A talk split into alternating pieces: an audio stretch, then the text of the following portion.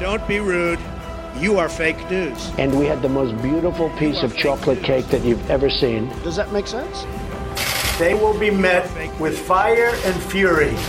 This egregious display of hatred, bigotry, and violence on many sides. On many sides. We will have no choice but to totally destroy North Korea. It's got to be in tip top shape. He is a sick puppy. You are fake news.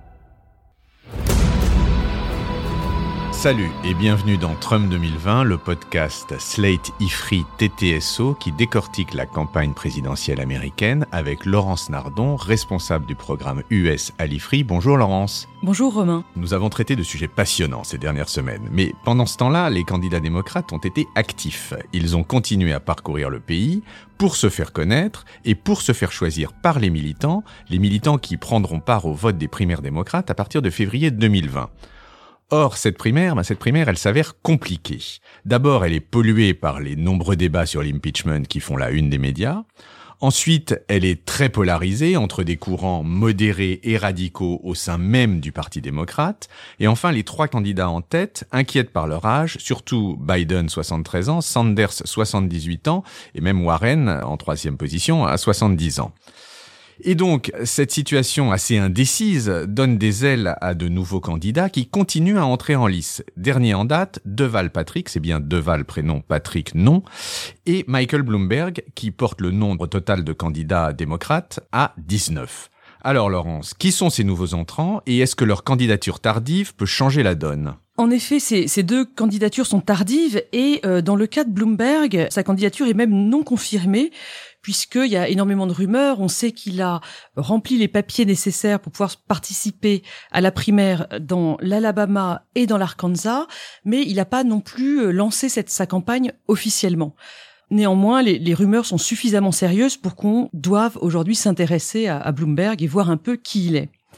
Ce qui est intéressant avec Bloomberg, c'est que certains éléments de sa biographie le rapprochent de Trump, tandis que sur le terrain des idées, c'est un centriste qui en fait une sorte de Biden beast, si vous voulez. Un autre point commun entre ces trois hommes, c'est l'âge, parce que si on comptait sur Bloomberg pour rajeunir le champ des candidats, on se trompe puisqu'il a 77 ans. Un premier élément à propos de Bloomberg, c'est qu'il est milliardaire. En novembre 2019, sa fortune est estimée à 58 milliards de dollars. Euh, le classement Forbes de mars dernier faisait de lui le neuvième homme le plus riche du monde. Il s'est enrichi avec son entreprise Bloomberg, qui est à la fois un groupe de médias et une compagnie de services financiers. Elle propose notamment les fameux terminaux Bloomberg, qui sont des logiciels qui euh, permettent de suivre en temps réel l'évolution des marchés financiers et qui sont évidemment utilisés par toutes les grandes firmes de Wall Street. Bloomberg a aussi une carrière politique puisqu'il a été maire de New York de 2002 à 2013. En 2002, il a succédé à Rudy Giuliani, dont on connaît aujourd'hui les liens avec Donald Trump.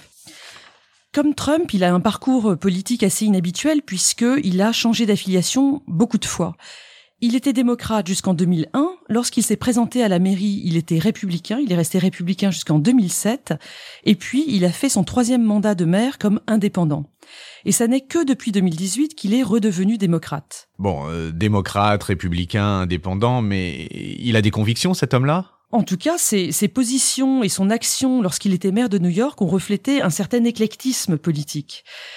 Sur les questions économiques, c'est un libéral au sens français du terme, c'est-à-dire un conservateur fiscal. Il se vante à raison d'avoir remis à flot les finances de la ville. En revanche, sur les questions de société, il est progressiste. Il est pro-choice, c'est-à-dire favorable au droit à l'avortement. Il est favorable à un meilleur contrôle du port d'armes, enfin tous les grands marqueurs euh, du camp démocrate. En revanche, il a mené une politique anticriminalité euh, assez ferme, même très ferme. C'est la politique du stop and frisk qui a été appliquée à New York pendant tout son mandat, plus précisément entre 2003 et 2013. Cette politique autorise la police à arrêter et à fouiller sur place toute personne qui lui semble suspecte. Et dans les faits, dans le contexte new-yorkais, c'est bien évidemment les Noirs qui en ont souffert au premier chef, les Latinos aussi, et cette politique de stop and frisk aujourd'hui, elle est abandonnée et elle est jugée euh, tout à fait raciste. Il est certain qu'aujourd'hui, un candidat démocrate qui a le bilan stop and frisk aura beaucoup de problèmes pour euh, euh, se faire apprécier des, des électeurs démocrates. Et d'ailleurs, les sondages de ces dernières semaines à propos de Bloomberg sont pas très bons. Hein. Il ne semble pas beaucoup décoller. Il a fait entre 1 et 4% des intentions de vote parmi les électeurs démocrates. Alors ça, c'est pour Bloomberg, mais dites-nous un mot du nouveau candidat, Deval Patrick. Alors Deval Patrick, euh, c'est l'ancien gouverneur du Massachusetts, il est un peu plus jeune, 63 ans, et puis c'est un candidat afro-américain. Il va donc certainement jouer sur la carte minorité, et comme il est assez centriste par ailleurs, on peut le voir comme un autre Cory Booker ou un autre Kamala Harris dans cette campagne. Et je crois que c'est le moment de se poser une question euh, de fond en réalité dans cette campagne, c'est de savoir si, au final, est-ce qu'il faut nécessairement être euh, noir pour euh, obtenir le vote des noirs dans cette campagne américaine? Aujourd'hui, c'est le old white male, le vieil homme blanc Joe Biden, qui reçoit le plus d'intentions de vote de la part des Afro-Américains. Regardez aussi Bill Clinton, qui, euh, d'après Toni Morrison, la prix Nobel de littérature 93, était le premier président noir, puisqu'il venait euh, d'un foyer pauvre de l'Arkansas, euh, élevé par une mère seule, et tout ce genre de marqueurs de la communauté noire américaine. Obama, à l'inverse, avait eu beaucoup de mal à se faire accepter par la communauté noire aux États-Unis, puisqu'il n'était de père kényan, et donc il n'était pas un vrai afro-américain descendant d'esclaves comme beaucoup d'autres citoyens américains. Donc la candidature de Deval Patrick me semble pas forcément euh, très bien partie. Donc voilà pour les nouveaux entrants, mais revenons aux, nombreux candidats en lice. Pourquoi est-ce qu'ils ne semblent pas faire l'affaire? Eh bien, prenons le top 3. Warren, Sanders et Biden. Elizabeth Warren et Bernie Sanders inquiètent parce qu'ils sont trop radicaux, euh, principalement sur les questions économiques. Or, les démocrates du Midwest ne sont pas aussi à gauche sur ces questions-là. Il y a eu un sondage qui est sorti la semaine dernière et qui montre, par exemple, que dans l'Iowa, seuls 36% des électeurs démocrates sont favorables à Medicare for All, qui est cet immense et très ambitieux projet de réforme de l'assurance santé porté par Sanders et par Warren. Et donc, je crois qu'il ne faut pas confondre la très forte mobilisation des électeurs démocrates pour 2020 avec la radicalité des idées politiques. Quant à Biden, il inquiète parce qu'il semble trop âgé. Il apparaît euh, certes comme le candidat de la raison, le candidat qui rassure et qui pourra euh, faire euh, revenir le pays à un équilibre après Trump, mais on voit bien qu'il peine à la fin des débats télévisés de deux heures, on, le sent fatigué, et d'ailleurs, le surnom que Trump lui a trouvé semble taper une fois de plus dans le mille, Trump l'appelle Sleepy Joe, c'est-à-dire Joe l'endormi. Il faut d'ailleurs se demander pourquoi les autres modérés de la campagne n'ont pas réussi à s'imposer euh, à la place de Biden. Je pense à Kamala Harris, à Amy Klobuchar ou peut-être à Pete Buttigieg. Et au final, je crois que le gros problème dans cette primaire démocrate, c'est qu'elle manque d'une personnalité qui serait suffisamment charismatique pour pouvoir transcender les courants. D'accord. Si on regarde les sondages, ça dit quoi en ce moment? Alors les sondages sont encore très volatiles. Il y a beaucoup de, changements d'un mois sur l'autre. Et puis, ils sont quand même compliqués à utiliser dans le système américain.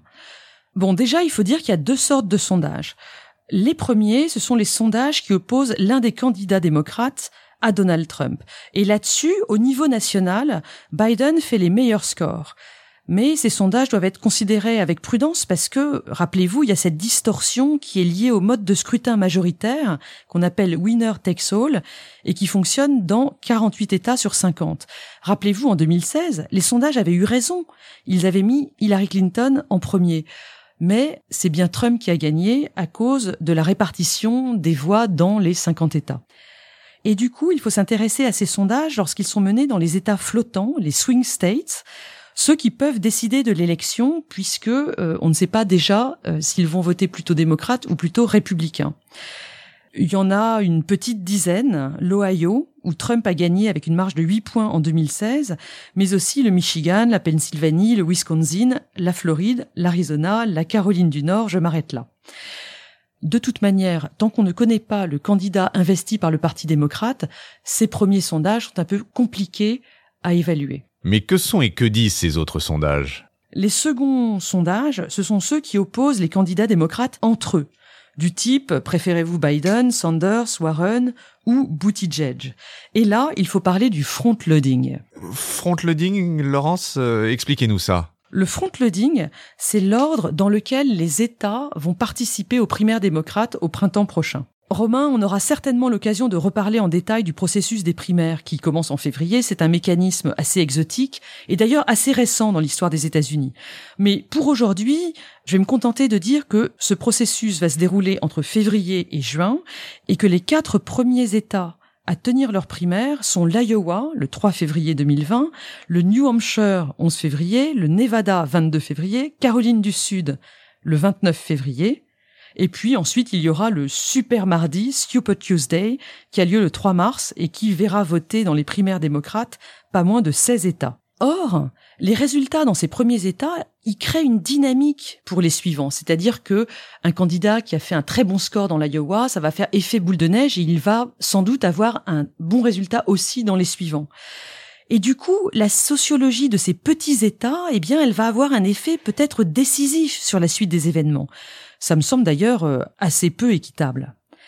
Suivant les années, on voit que les États s'efforcent d'organiser leurs primaires de plus en plus tôt dans l'année afin d'avoir plus d'influence politique dans le pays. Et c'est ça ce qu'on appelle le front-loading pour répondre, Romain, à votre question. Et alors, qu'est-ce qu'ils disent ces sondages-là? Eh bien, ces sondages entre candidats à l'investiture démocrate sont très intéressants. Il faut regarder d'ailleurs euh, les résultats de sondages agrégés sur le site Real Clear Politics, si ça vous intéresse. Parce qu'on voit une grande différence entre ces sondages au niveau national et ces sondages dans ces fameux quatre États du début des primaires.